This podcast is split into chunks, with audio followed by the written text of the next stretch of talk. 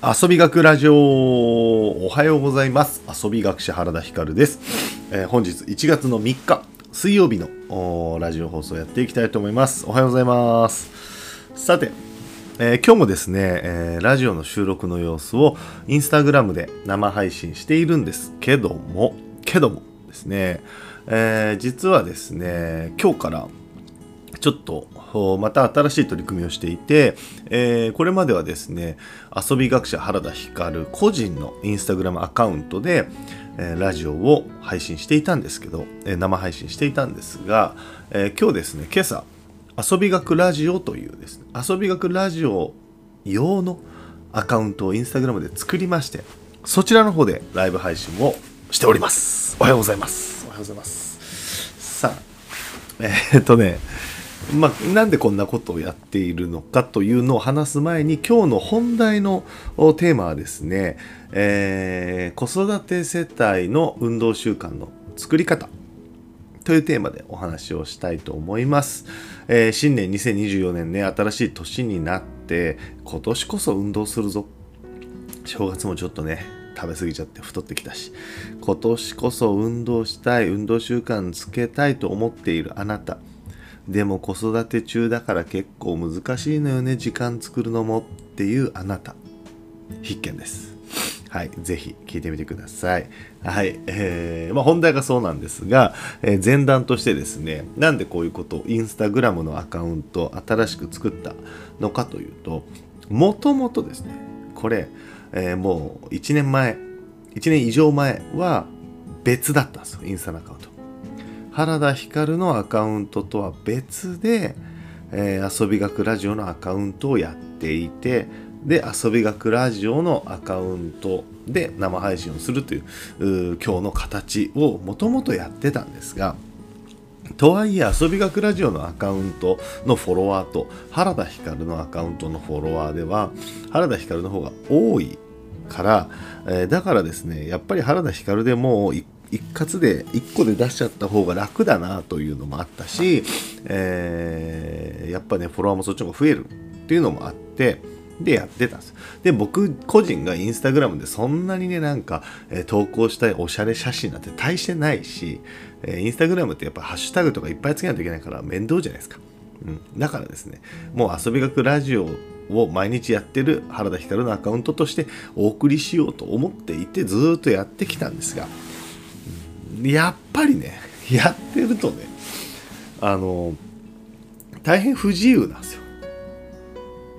もう僕のインスタグラム原田光の任というか、はい、っていうのが全て、えー、まあインスタグラムをね見てる方が多いんですけどやっぱりインスタグラムってその人の人となりとか舞台裏とか、えー、ねなんか活動報告みたいなのがこう見えるわけじゃないですか。そんな中で、ね、僕の場合は毎日ラジオやってるせいでもう毎日ラジオ情報しか出てこない。ほぼほぼそれでタイムラインが埋まっているとなるとですね見るに耐えないんじゃないかなと思いましてうんそれでですねやっぱりラジオは別の方がいいんじゃないかと思い直しました。まあ、こんな風にね、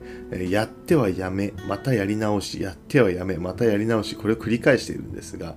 はい。ねなんか瞑想してのたうち回ってるんですけど、でもね、まあこれがね、進化を作ると僕は信じてますので、えー、変化をやめない。うん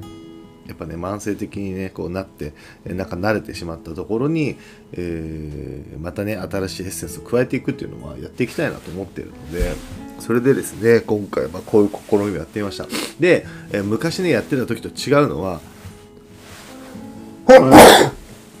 失礼しました、えとはいえとはいええー、原田光のアカウントの方がフォロワーが多いのは分かってるんで、なので、毎日遊び学ラジオを投稿する時には、えー、原田光の個人のアカウントのメンションもつけて、うん、そして、えー、ストーリーズとかで出すっていう風にすれば、えー、まあ、そこのね、原田光フォロワーの部分とリンクはするのかなと思ったので、これは毎日絶対配信後にやっていこうと思いました。で、えー、まあ、極論これ、やっぱ生配信、ライブ配信のえー、なコンテンツよりはやはりラジオなので僕の主目的としてはラジオを聴いてほしいなので、えー、ポッドキャストの方にね流せるようにしたいなと思ってますはいなので、えー、ぜひ皆さんやってくださいあの、フォローお願いします。新しくね、こっちのアカウント作りましたので、フォローお願いします。はい、5分経っちゃったごめんなさい。今日の本題です。えー、子育て世代の運動習慣の作り方というテーマなんですけども、えー、結論から先に言うとですね、やっぱ子供と一緒にやる。うん。これがいいなと思いました。えー、まあ、これあくまで子供がすいません、0歳、1歳とかの話ではなくて、えまあ、小学生以上とか、年長、年中以上とか、5歳以上ぐらいかな。うん、それぐらいのお父さんお母さんという目安で考えてください。で、えー、それというのがですね、去年2023年に親子サッ 親子サッカーのイベントをやり始めて、まあ、月に3回ぐらいかな、水曜、えー、と日曜日、日曜日の夜に、えーまあ、グラウンド予約してですね、親子サッカーっていうのをやってるんですが、これが非常に好評で、うん、でうちの妻なんかも親子サッカー1月はいつすんの？みたい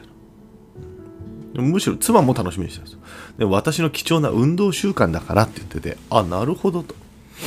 で親子サッカーは確かに僕がサッカーをやりたいなと思っていてただしやっぱ大人で人数集めるの大変だしね。全く知らない人たちとやるのもなんかしんどいしってなった時に、えー、自分でね、